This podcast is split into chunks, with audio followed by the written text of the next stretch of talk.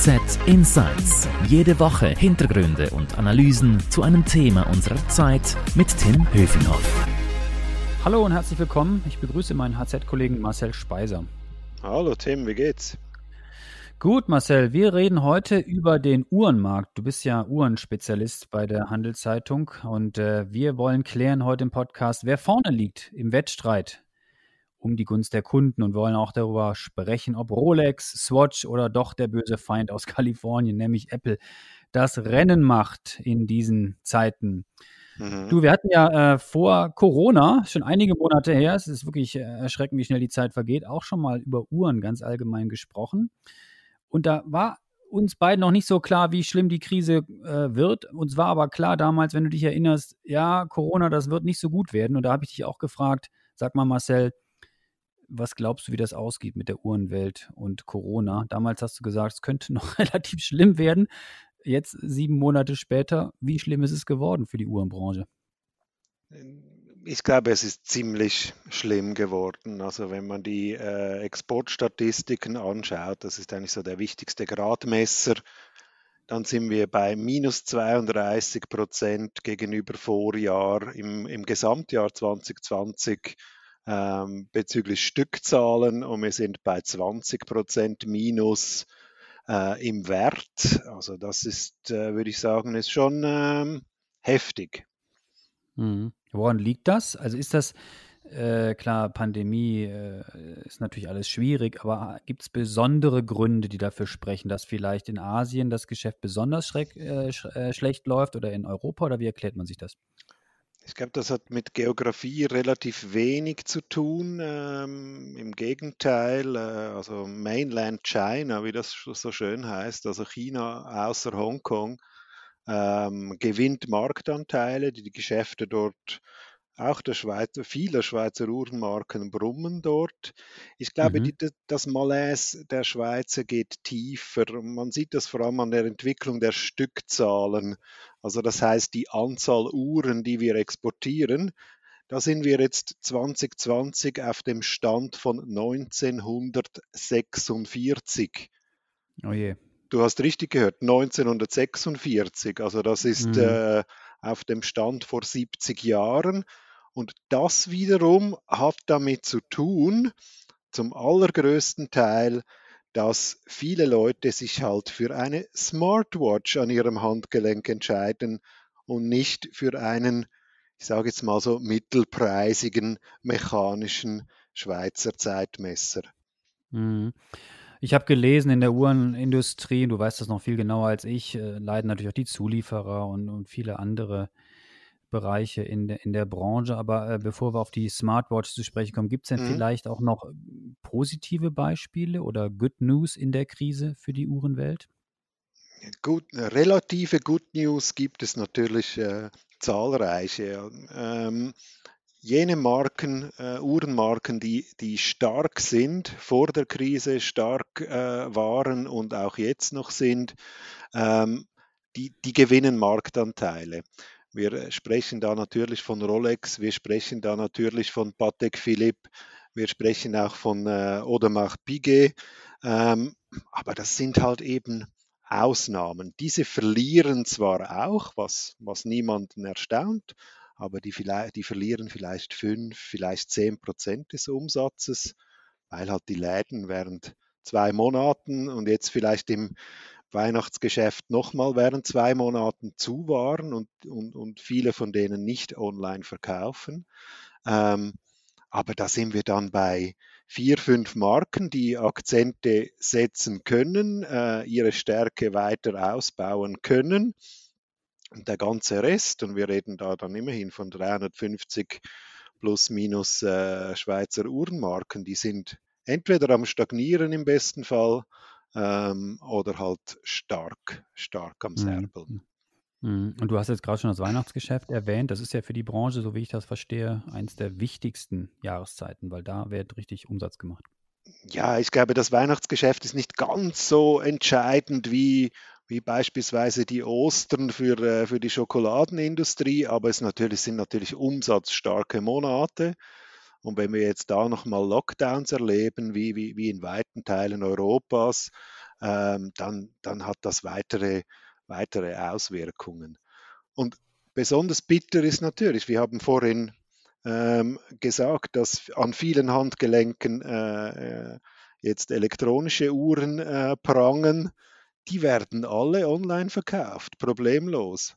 Ähm, und ich befürchte, dass da, dass da, da der Trend ähm, auch im Weihnachtsgeschäft nochmal ähm, noch sich akzentuiert, zumal Marktführer Apple da ja auch ähm, ein neues Modell auf den Markt gebracht hat. Lass uns doch mal kurz bei den Smartwatches bleiben. Wie ist denn da eigentlich die, die Gefechtslage sozusagen? Also wie sind denn da die, die Marktanteile? Äh, ich verstehe, dass viele Leute mehr auf diese äh, Gadgets setzen, aber wie, mhm. wie, stark verteilt sich denn der Markt mittlerweile da? Der Markt ist äh, ganz, ganz fest in, äh, in, in der Hand von Apple. Ähm, bin jetzt gerade am Schauen. Ich glaube, die sind mittlerweile bei über 50 Prozent des Marktes. Da habe ich es. 51 Prozent haben sie. Letztes Jahr waren es 43 Prozent. Und dann kommt ein Schweizer Unternehmen ins Spiel, das, das niemand als Schweizer Unternehmen wahrnimmt, nämlich Garmin. Die sind schweizerisch? Das ist, wusste ich gar nicht. Die steuern ihr Geschäft von Neuhausen am Rheinfall aus, wo ganz okay. viele auch traditionelle ähm, Schweizer Uhrenmarken äh, zu Hause sind. Und Garmin hat vor ein Tag vor Halloween haben die äh, Umsatz- äh, und äh, Quartalszahlen publiziert und äh, sind mit einem Rekordergebnis unterwegs. Ähm, und das sind dann schon un unterschiedliche, un unterschiedliche Bilder, die wir da haben. Hm. Ähm, und neben Garmin und, Hua, äh, Garmin und, und Apple natürlich sind dann all die Asiaten, äh, Huawei, Samsung, ähm, unterwegs und aber und die anderen Amerikaner, die zu Google gehören, Fitbit, die sind, die spielen da praktisch keine Rolle mehr. Mhm. Aber so die, die Makrosicht ist, die fressen schön in den, in den Profit rein der etablierten mechanischen Uhrenanbieter ich sozusagen. Dir, Tim, ich gebe dir zwei Zahlen.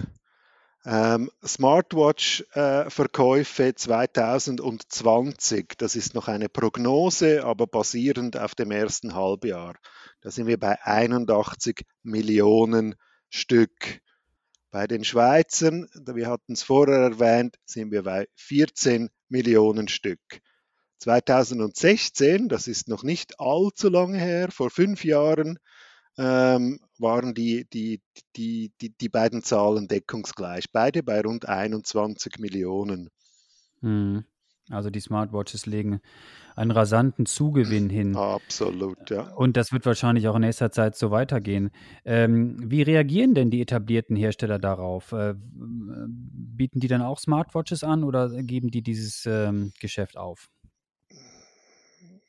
Das unterscheidet sich ein bisschen. Ähm, aber ich, ich glaube, wenn, man, wenn wir vom Big Picture sprechen, dann äh, machen die Schweizer Uhrenhersteller keine Smartwatches.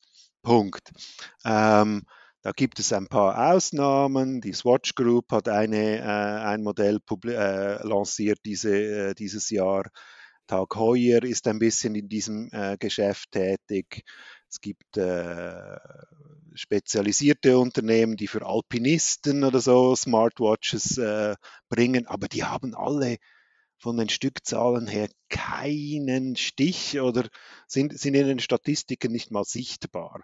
Ähm, also grundsätzlich muss man leider wahrscheinlich sagen, ähm, Smartwatches aus der Schweiz sind Novaleurs. Mhm. Und was ist die Antwort dann auf, auf diese Herausforderung? Also setzt man dann noch stärker auf, auf Luxus, Luxus, Luxus oder versucht man andere Zielgruppen anzusprechen oder wie begegnet man äh, diesem mhm. Trend, der, der sich ja nicht zurückfahren lässt, wie du sagst? Ich glaube, der lässt sich vor der Hand nicht zurückfahren. Nein, ähm, schon gar nicht in der, in der Pandemie. Wir beobachten, dass äh, da ja immer neue Gesundheitsfunktionen eingebaut werden in diese Uhren.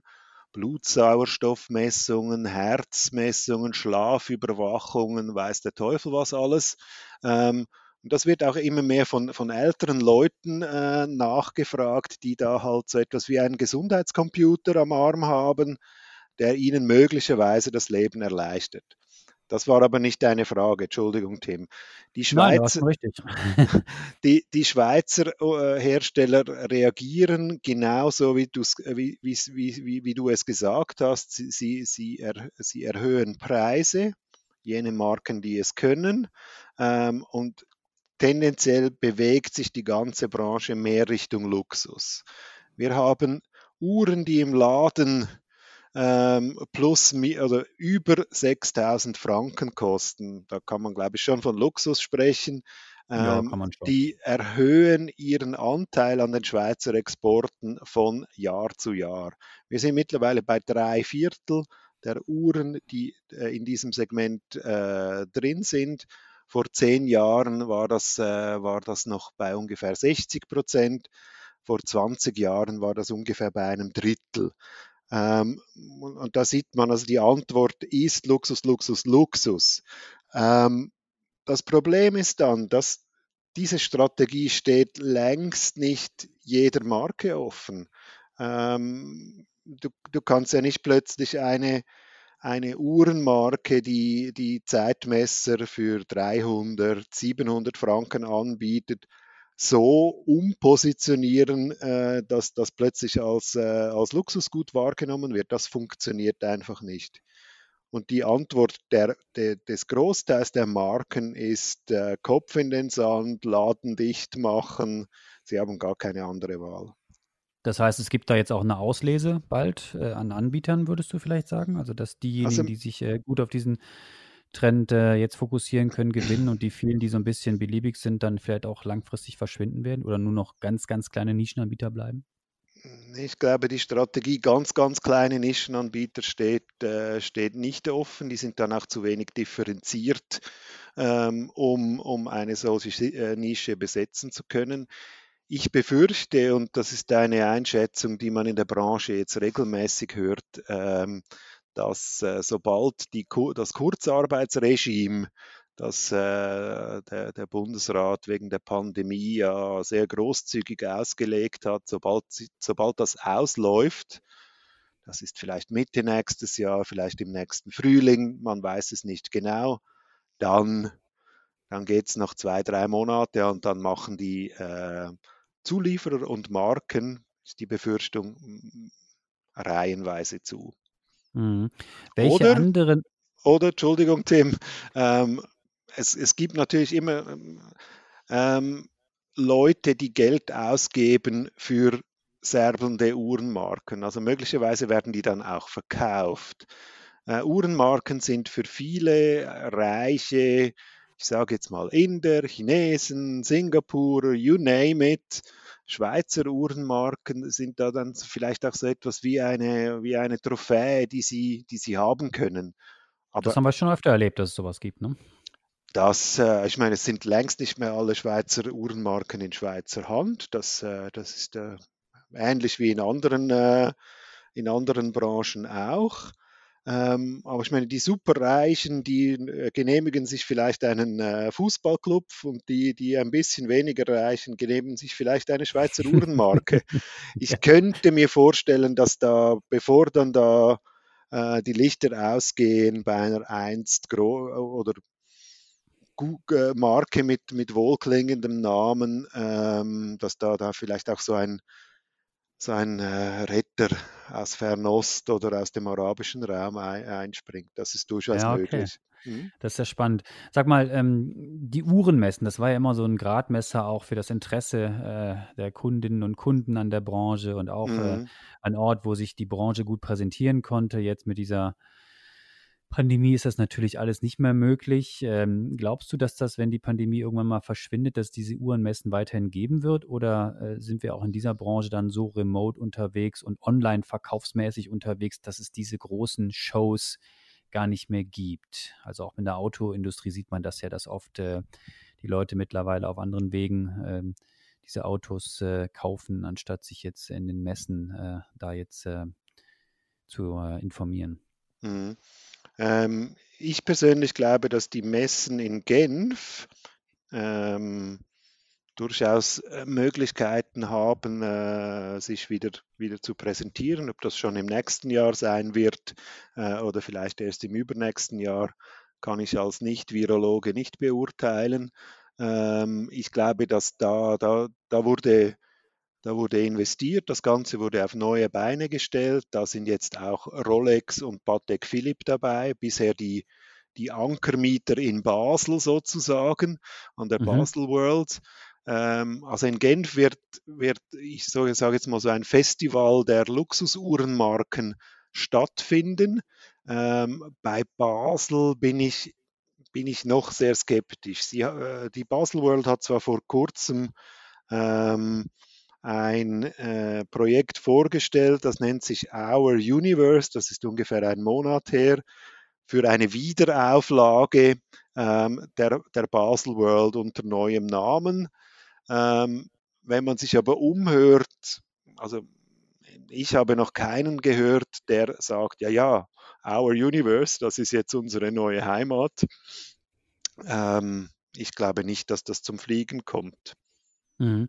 Was ich noch fragen wollte, äh, dieser Online-Handel, das haben wir noch nicht im Detail besprochen. Mhm. Also, so wie ich das verstehe, als Außenstehender ist das ja eine, eine, eine eher ähm, eine Branche, die nicht so stark in letzter Zeit auf Online-Handel gesetzt hat. Das hat sich aber stark verändert.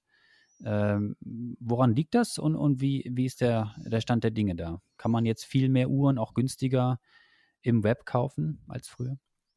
Ja, ich glaube, da, da, da bewegt sich einiges, aber ähm, das Entscheidende bewegt sich nicht.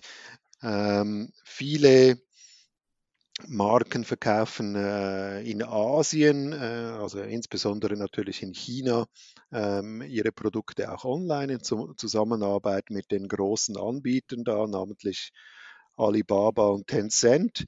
Ähm, in den USA gibt es auch entsprechende Tendenzen, die aber vor allem von Händlern äh, herkommen, nicht von den Marken selber. Ähm, aber Rolex hat, hat, sich auch, als die Läden zu waren, dem Onlinehandel verweigert. Patek Philippe hat äh, während des Lockdowns Online-Verkäufe äh, erlaubt und danach gerade wieder verboten. Hm. Ähm, also da bewegt sich immer noch verdammt, Entschuldigung, wenig. Woran liegt äh, das? Also Soll ich ehrlich sein? Am liebsten. ja. An einer antiquierten Sicht auf die Welt, die in der Uhrenbranche leider äh, Mainstream ist. Hm. Kann man sich das dann auch leisten? Nein. Also wenn du Rolex heißt, kannst du dir praktisch alles leisten. Wenn du nicht Rolex heißt, kannst du dir das nicht leisten. Aber wir sehen doch auch auf dem äh, Gebrauchtmarkt äh, jetzt viele Anbieter. Ja, Gebrauchtmarkt die, äh, ist eine ganz andere Geschichte. Also der, der boomt ähm, nach wie vor. Da tummeln sich immer, immer mehr Player. Also ähm, online sozusagen. Das ist, äh, der Gebrauchtmarkt ist, würde ich sagen, zu, also es gibt Schätzungen, die, die liegen zur Hälfte, andere sagen, er liegt zu zwei Drittel online. Das ist extrem intransparent. Weißt du, welche Du kannst bei jedem Händler an der Bahnhofstraße sagen, du hättest gerne eine Occasions-Rolex und irgendwo hat er eine oder besorgt dir eine. Und was ist das dann? Ähm, das ist das stationär oder kauft er sie vorher online? Das ist extrem Hybrid, intransparent. Eine Art äh, Omnichannel, genau. Genau, Omnichannel-Strategie, ja, genau. Ähm, aber letztlich die großen Anbieter, ähm, wir reden da von Chrono24 aus Deutschland, von Chronex aus der Schweiz, äh, überraschenderweise der, äh, der zweitgrößte der Welt ist eBay. Ähm, das ist halt pure online und äh, mhm. das funktioniert. eBay hat äh, gerade kürzlich ähm, eine Patek Philipp für über eine Million verkauft. Mhm. Ja, das, das, das tönt spannend. Du Marcel, ganz herzlichen Dank für deine Insights. Wir sind gespannt, wie es weitergeht, ob vielleicht äh, jemand noch bei den Schweizer Uhrenmarken zugreifen wird und äh, welche Marke sich vielleicht dann auch stärker online äh, präsentiert oder eben nicht präsentiert. Mhm. Alle Infos zum Thema und äh, äh, Artikel von dir findet man natürlich bei uns auf der Webseite oder im Print oder auf handelszeitung.ch. Überall bist du da auch mit deinen Uhrenthemen gut vertreten. Wenn Ihnen unser Podcast gefallen hat, dann äh, freuen wir uns natürlich, wenn Sie uns abonnieren und weiterempfehlen. Und wenn Sie uns loben wollen oder auch tadeln, dann schreiben Sie uns doch bitte unter podcast.handelszeitung.ch. Ich wiederhole das nochmal, podcast.handelszeitung.ch. Danke sagen möchte ich noch am Schluss unserem Podcast-Produzenten Carlo Ladi und ich möchte Werbung machen für die Angebote meiner Kollegen. Da haben wir einmal den Podcast HZ Upbeat, alles über Startups von Stefan Meyer und den Podcast mit dem Titel Schöne neue Arbeitswelt, den macht meine Kollegin Melanie Los. Merci fürs Zuhören, bleiben Sie gesund. Marcel, danke dir und adieu. Danke dir, Tim. Tschüss. HZ Insights